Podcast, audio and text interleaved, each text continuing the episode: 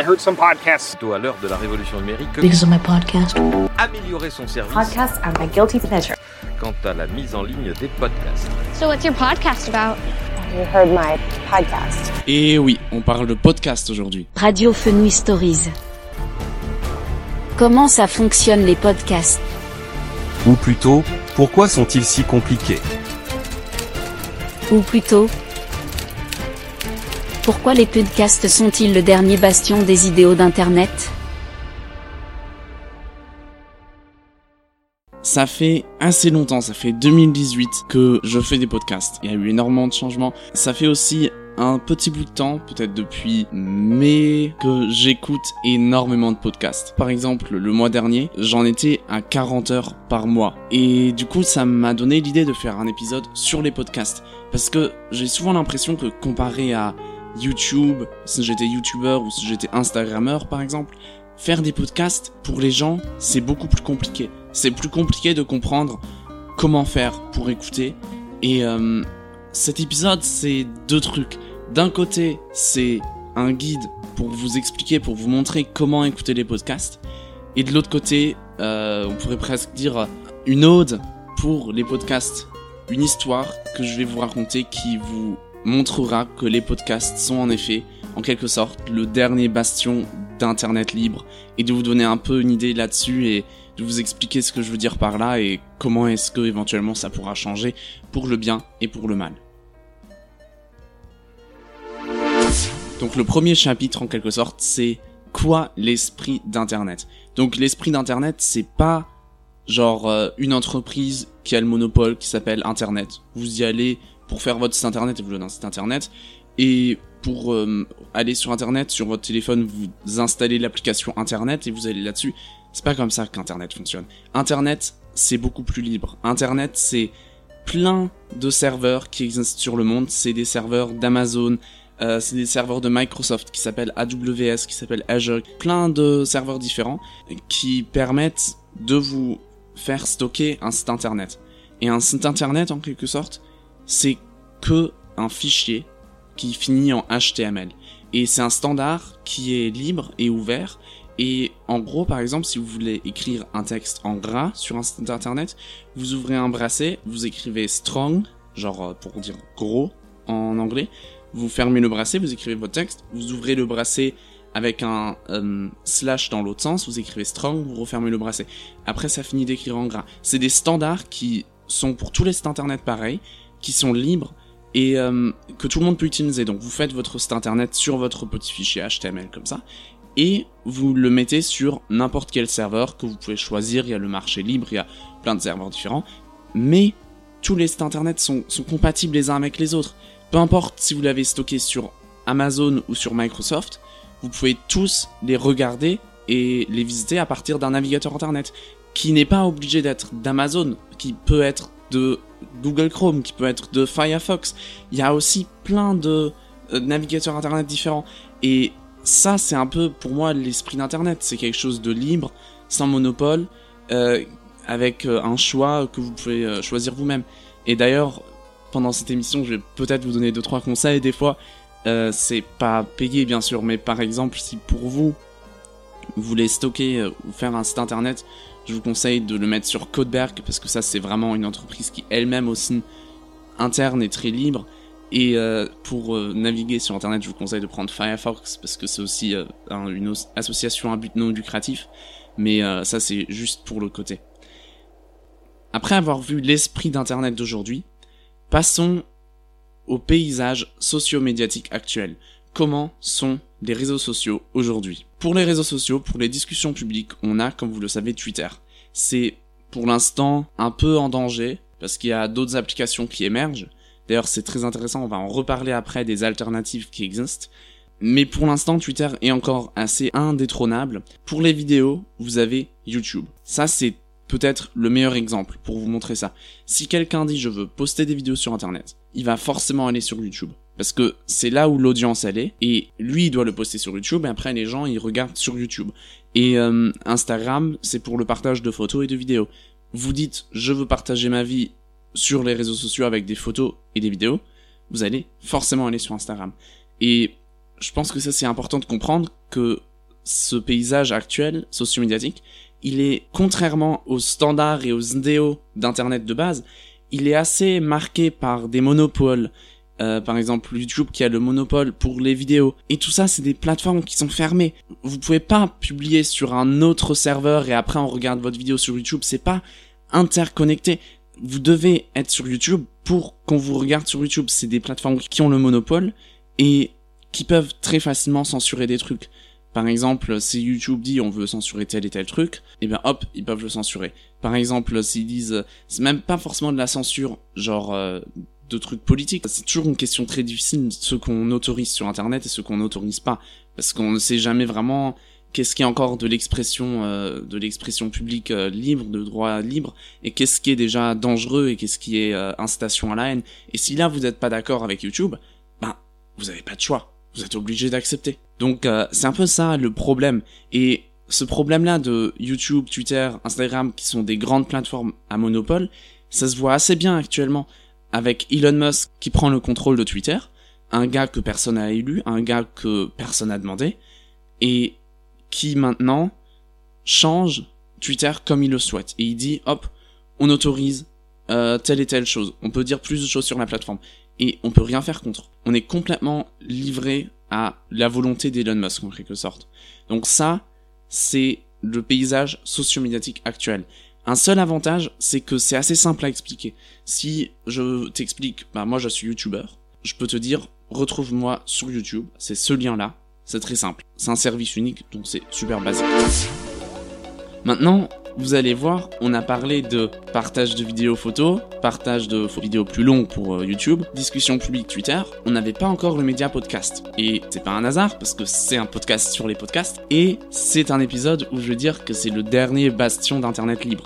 Donc on va passer au prochain chapitre qui s'appelle les podcasts, l'exception. Et en fait, les podcasts, c'est assez dingue parce que on a bien vu, depuis qu'internet existe, toutes ces plateformes-là sont transformées en monopole. Mais les podcasts, pour l'instant, c'est extrêmement libre. En fait, un podcast, c'est assez bien comparable à Internet. Un podcast, c'est rien de plus qu'un site Internet, qui est aussi un standard libre et ouvert. Donc c'est pas exactement le même standard que les fichiers HTML Internet. Euh, c'est un, pas un fichier qui s'appelle HTML, mais qui s'appelle XML, et qui s'appelle un flux RSS. Et en gros, le flux RSS, c'est Internet euh, dans lequel il y a marqué de manière très structurée, épisode 1, titre, blablabla, euh, description, blablabla, et après, très important, fichier de l'épisode, et après il y a un lien vers un fichier, vous téléchargez l'épisode. Et après il y a marqué épisode 2, blablabla, épisode 3, blablabla. Et en haut il y a marqué euh, podcast, nom du podcast, euh, auteur du podcast, site internet du podcast. Et c'est un truc qui est avec des standards communs qui sont libres et accessibles à tout le monde. Euh, contrairement à par exemple YouTube où les standards, y a pas, on connaît pas, on sait. Ce qui est bien, c'est que ces feeds RSS, les plateformes les acceptent tous. Donc moi par exemple, je fais Radio sur Acast,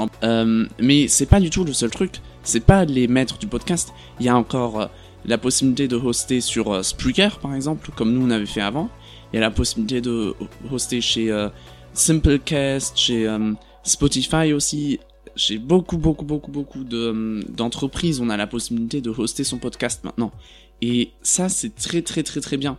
Ça, vous ne le remarquez pas quand vous écoutez les podcasts. Vous ne remarquez pas que les serveurs sont tous différents parce que c'est justement interopérable. Maintenant, peut-être une petite partie, si vous allez sur Acast pour stocker votre épisode, moi je vais dessus, je télécharge mon fichier audio, et euh, le fichier audio est stocké chez Acast. Acast génère juste un site internet qui est libre à tout le monde, qui est le flux RSS, qui commence par feeds.acast.com slash blablabla. Sur ce site internet, il marque le lien vers l'épisode et tous les détails de l'épisode, comme je vous l'ai dit avant. Et ce site internet là, une fois, je l'ai entré dans une barre de recherche sur Spotify et ça l'a ajouté au catalogue Spotify. Et je l'ai ajouté à plein d'autres sites internet qui proposent des podcasts et ça les ajoute. Et en fait, Spotify, si vous écoutez Radio Fnu sur Spotify, le podcast, il est pas stocké sur Spotify. Il est juste stocké sur Acast, un seul truc. Et Spotify, vont juste lire ce fichier-là, y trouver l'adresse où le podcast se trouve chez Acast et après le jouer. Et pareil, si vous l'écoutez sur Google Podcast, sur, euh, j'en sais rien, sur Deezer, c'est toutes des entreprises qui vont pas stocker le fichier, mais qui vont juste garder l'adresse web en tête. Et certaines plateformes vont même plus loin Euh, là, Spotify, par exemple, il faut leur dire soi-même, voilà, j'ai un podcast, j'aimerais bien que vous l'ajoutiez au catalogue. Mais il y a encore d'autres plateformes qui vont toutes seules se balader euh, sur Internet. Par exemple, Google Podcast, ils font ça. Et dès qu'ils tombent sur un fichier RSS, ils vérifient le fichier rapidement. Et après, ils l'ajoutent automatiquement au podcast. Donc euh, c'est pour ça que je suis sur plein de plateformes de podcast euh, dont je ne connais même pas l'existence en fait. Et le fait que ce soit si ouvert et tout, ça, ça vous permet d'écouter les podcasts sur plein de plateformes différentes. Ça, c'est la raison pourquoi vous pouvez écouter les mêmes podcasts sur Spotify, sur Google Podcast, sur Deezer, etc., etc., etc.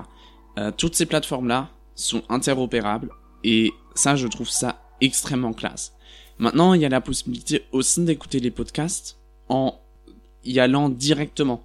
Vous pouvez aussi dire, c'est ce que moi je fais. J'installe une application comme AntennaPod. AntennaPod, vous pouvez pas ajouter d'émissions euh, au catalogue d'AntennaPod. Ça fonctionne pas. AntennaPod, eux, ils font pas du tout ça. Eux, ils vous demandent d'entrer directement votre flux RSS que vous allez chercher euh, comme ça euh, n'importe où sur Internet. Et après, AntennaPod, ils vont directement lire le flux RSS, bien présenter les contenus qu'ils ont découverts, et après vous permettre d'écouter directement sans passer par l'intermédiaire de Spotify, de Google Podcast, j'en sais rien, pour écouter votre podcast. C'est assez direct et je trouve ça assez bien et c'est pour ça si je devais vous conseiller une application pour écouter les podcasts, je vous conseillerais AntennaPod. Et pour euh, créer des podcasts, je vous conseillerais Acast parce que c'est quand même euh, une plateforme qui est gratuite. Après, je suis très heureux de cette plateforme-là, je trouve qu'elle fonctionne extrêmement bien.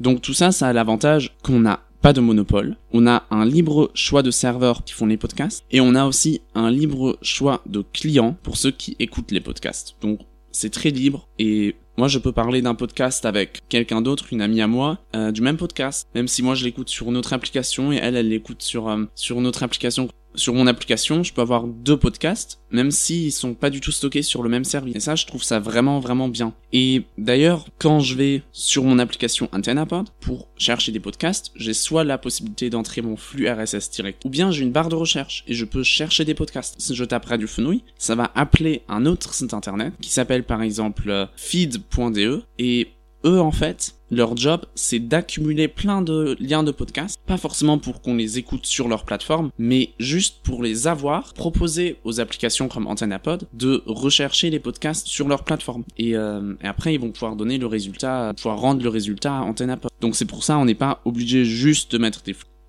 Et tout ça, ça a un grand avantage. Tout ça, c'est très très très fiable contre la censure. Si maintenant les conditions ne vous plaisent pas, je veux pas dire juste censure dans le mauvais sens du terme, dans le sens malveillant, aussi dans le sens où il y a juste, comme je l'ai dit avant, une limite toujours pas très claire entre liberté d'expression et euh, et qu'est-ce qu'on peut autoriser Est-ce que c'est peut-être trop vulgaire Est-ce que c'est il y a aussi ces trucs là Et dans ce cas-là, on peut juste, si le podcast vous dit voilà, c'est mes conditions, on vous enlève votre épisode, hop, vous pouvez aller sur un autre serveur et vous allez plus avoir ce problème là vous pouvez juste publier autre part. Tandis que sur Twitter, si vous êtes banni de la plateforme, dans ce cas-là, vous ne pouvez absolument rien faire. Mais par contre, l'inconvénient, c'est que c'est très compliqué de promouvoir son podcast. C'est pour ça que je fais aussi cet épisode pour vous expliquer pourquoi c'est compliqué de faire de la publicité pour Radiophone Oui. C'est compliqué de promouvoir son podcast parce que on ne sait jamais, c'est un problème qui est commun pour tous les podcasteurs, quelle plateforme nommer. Si t'es youtubeur, comme je l'ai dit avant, c'est extrêmement simple si t'es podcasteur, c'est pas facile.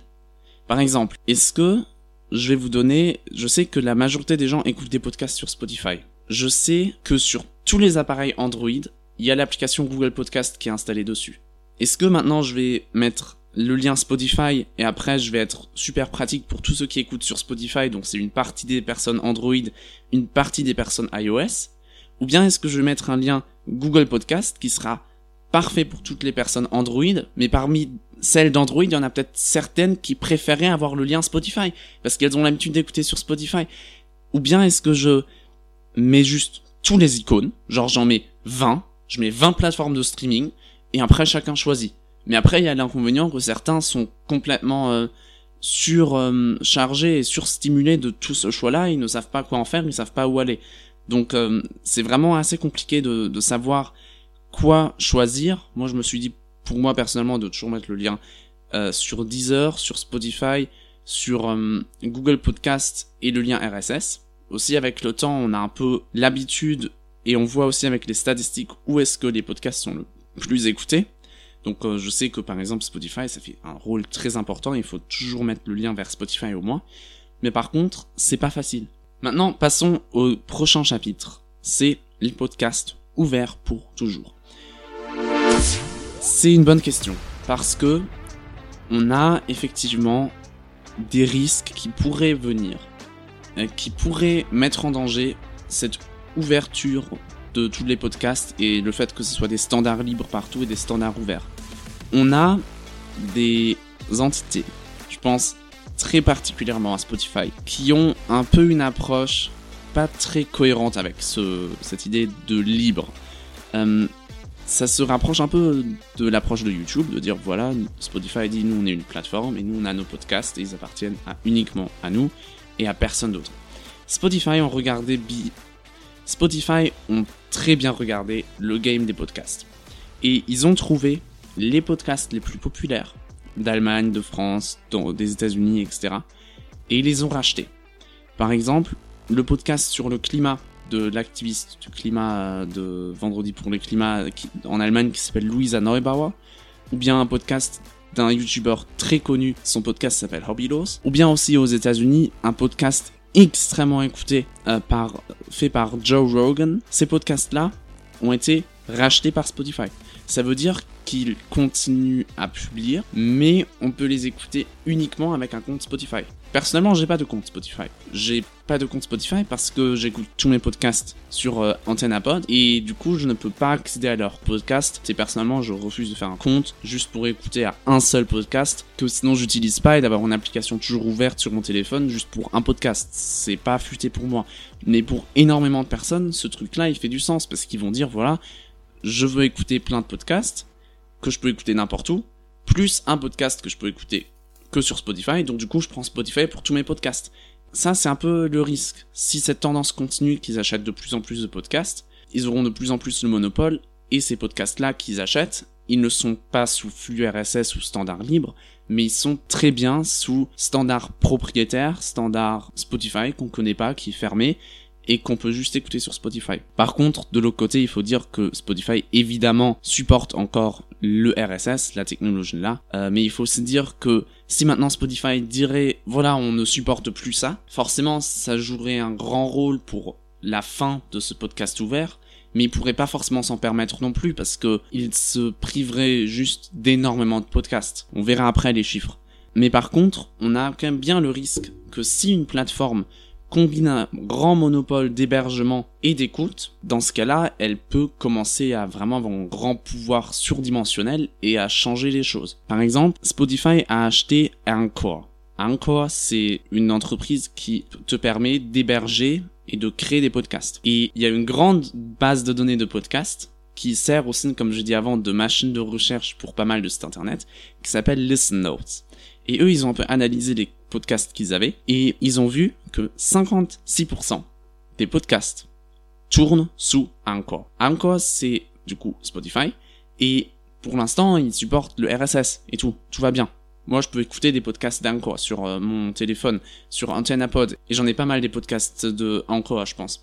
Par contre, 56% pour Anchor, le suivant dans la liste comporte 6% podcasts. Donc c'est vraiment un immense, une immense position de force qu'ils ont. C'est pas un monopole, mais c'est une grande position de force. Si on regarde où est-ce que les podcasts sont le plus écoutés, dans ce cas-là, on retombe aussi toujours avec Spotify sur la première place. Et là, je peux vous dire mes propres statistiques. Je peux vous dire les statistiques d'une émission que j'héberge encore maintenant et qui fait encore maintenant énormément de clics, mais qui n'est pas produite par moi et que je n'actualise plus. Par contre, ça fait encore des centaines de clics par jour. Et du coup, ça me donne un grand nombre d'auditeurs sur cette plateforme-là. Et c'est assez bien si je veux avoir pour moi-même une idée comment les gens écoutent tes podcasts. Parce que c'est genre euh, en tout euh, les sept derniers jours il y avait 1213 personnes qui ont écouté cette émission-là.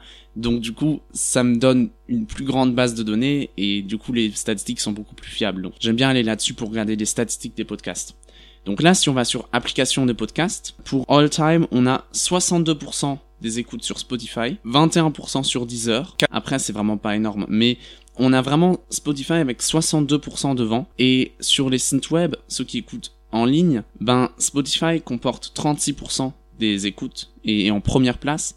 Et après, il y a Deezer. Et après, il y a encore Spotify. C'est bizarre d'ailleurs, mais c'est genre deux trucs de Spotify différents. Mais après, c'est très petit. Donc c'est vraiment Spotify avec une grande majorité. C'est un peu ça le truc qui fait peur. C'est que Spotify a une grande partie des gens qui écoutent les podcasts et une grande partie des podcasts qui existent sont hébergés par eux-mêmes. Donc du coup, eux, ils pourraient éventuellement choisir de fermer RSS dans un temps si après ils rachètent assez de podcasts. Je sais pas, mais en tout cas, ce serait un move qui les mettrait en grande position de force parce que du coup, ils seraient l'unique hôte des podcasts. C'est un peu un truc à voir, mais c'est un risque qui existe en tout cas.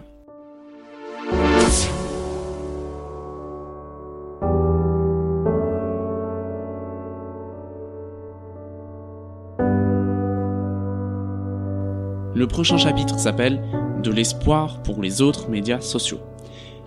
On a Twitter, on a YouTube, on a Instagram, mais il y a aussi une bonne nouvelle pour vous. Il existe d'autres standards ouverts. Ce standard-là s'appelle ActivityPub. Pareil, la première fois que j'en ai entendu parler, c'était il y a quelques semaines, mais euh, c'est quelque chose qui vous permet de faire un réseau social ou un média euh, avec plusieurs serveurs et plusieurs clients. Donc les clients, c'est ce qu'on utilise pour regarder les serveurs après, pour visionner. Et là, on a plusieurs exemples. Le plus connu, c'est Mastodon. C'est peut-être le plus connu parce que pour Twitter, c'est Twitter, c'est peut-être la plateforme où c'est le plus problématique qui est juste un Twitter. Euh, parlons d'Elon Musk, parlons de tout ça. C'est pour ça peut-être que Mastodon est le plus connu. Il y a pas mal de gens qui ont décidé d'aller là-dessus euh, quand Elon Musk a racheté Twitter. Et Mastodon, ça c'est assez bien parce que c'est développé par un Allemand. C'est pas une immense entreprise, c'est même à but non lucratif si je me trompe pas. Et eux, ils font des serveurs comme par exemple Mastodon Social. Ils font ce serveur-là, mais par contre, vous avez la possibilité vous-même de faire votre propre serveur Mastodon gratuitement. C'est un standard ActivityPub qui est complètement libre, qui est accessible à tout le monde, et vous pouvez faire un propre serveur. Donc du coup, pour Mastodon, vous pouvez choisir votre serveur, qui peut être celui de l'entreprise ou de l'organisation Mastodon, et vous pouvez choisir votre client, donc votre application à installer, qui peut aussi être celui de Mastodon. Mais vous avez un vrai marché, en quelque sorte, libre, avec plein de clients différents qui existent, certains qui sont peut-être plus simples d'utiliser, avec plus de fonctions, et vous pouvez choisir le vôtre. Et vous pouvez aussi choisir votre serveur, là où les contenus seront stockés. Et soit vous choisissez celui de Mastodon, mais si vous n'êtes pas content avec leurs conditions, ce qui concerne la nudité, ce qui concerne les contenus interdits, hop, vous changez d'instance. Ou bien il y a aussi des instances, des d'autres serveurs qui sont faits par d'autres euh, organisations, par vous-même si vous voulez, par un ami à vous. Si vous le faites vous-même, c'est vous qui décidez des règles de votre serveur. C'est vraiment complètement libre. Vous pouvez aussi avoir un serveur qui est créé par une organisation qui dit voilà, ici c'est pour parler de technologie, c'est pour parler de politique. Ou bien ici on ne parle pas de politique, ça c'est interdit sur ce serveur. On peut faire ses propres règles et après vous pouvez aller dessus. Et si vous êtes sur le serveur politique, vous aurez un onglet ce qui se passe sur mon serveur avec plein de contenus politiques, mais vous pourrez quand même regarder ce qui se passe sur d'autres serveurs. Vous pourrez aussi suivre des personnes qui sont sur complètement un autre serveur. Et vous pouvez par exemple être sur un serveur qui n'est pas celui de Mastodon, quand même utiliser l'application de Mastodon. Vous pouvez utiliser l'application que vous voulez avec le serveur que vous voulez. Comme ça, l'avantage c'est que c'est complètement interopérable. En fait, la censure devient quasiment impossible. Si un serveur est pris par quelqu'un comme Elon Musk qui dit voilà on interdit ça ou bien on autorise trop de choses ou j'en sais rien, alors vous n'êtes plus content, vous pouvez juste changer de serveur et vous pourrez encore euh, quand même euh, parler avec les gens que vous aimez, qui sont peut-être restés sur ce serveur-là, etc., etc. Et c'est vraiment super pratique. Par contre, s'il y a un serveur qui commence à faire plein de choses horribles, qui est vraiment une poubelle avec plein de haine, plein de choses vraiment graves, dans ce cas-là, les autres serveurs peuvent dire OK, on bloque ce serveur-là. On veut plus que ce serveur-là ait des choses diffusées sur euh, nos serveurs à nous. Et dans ce cas-là, si vous, vous êtes sur un serveur qui bloque le serveur poubelle, et que vous n'êtes pas content avec cette décision, qui est fait par les gérants du serveur, hop, vous pouvez changer de serveur sur quelqu'un d'autre qui bloque pas. Comme ça, c'est vraiment bien, parce que vous pouvez vous protéger des mauvais contenus, mais vous pouvez aussi très bien aller les voir et vous pouvez pas vraiment censurer. Et ça, c'est vraiment bien foutu, je trouve. Et euh, ce qu'il y a d'autre, c'est que il y a aussi, si vous voulez remplacer Instagram, un truc qui est très similaire, qui est aussi basé sur ActivityPub, qui s'appelle PixelFed. Et PixelFed, voilà, c'est pareil. Vous avez plusieurs serveurs, vous avez plusieurs applications, vous choisissez un serveur, vous choisissez une application, et après vous pouvez juste euh, poster vos photos, vos vidéos, euh, avoir des commentaires, avoir des likes, etc., etc. Et vous avez PeerTube pour YouTube, c'est pareil, plusieurs serveurs, plusieurs applications, aussi basé sur la- le protocole ActivityPub, PixelFed remplaçant d'Instagram est aussi basé sur ActivityPub. Et maintenant, ce qui est incroyable, ce que je vous ai pas encore dit, c'est que c'est interopérable entre eux. Genre, vous pouvez installer l'application Mastodon avec un compte sur un serveur Mastodon et quand même regarder les contenus de PixelFed et après regarder des vidéos sur PeerTube. C'est interopérable parce que tout est avec le même protocole et je trouve que c'est incroyable. Il vous faut juste un seul compte pour plein de contenus. Mais par contre, vous allez peut-être me dire, bon, bah, t'as appelé ton épisode le dernier bastion d'internet libre pour les podcasts. Ça aussi, c'est internet libre. Pourquoi est-ce que c'est le dernier, les podcasts? Alors, effectivement, c'est internet libre, complètement d'accord. Par contre, c'est vraiment très peu connu. Ça reste une minorité, vous voyez bien, Twitter domine tout, Instagram domine tout, YouTube domine tout. C'est vraiment une très petite minorité. Donc c'est pour ça, je pense qu'il est justifié de dire que les podcasts sont vraiment le dernier bastion d'Internet.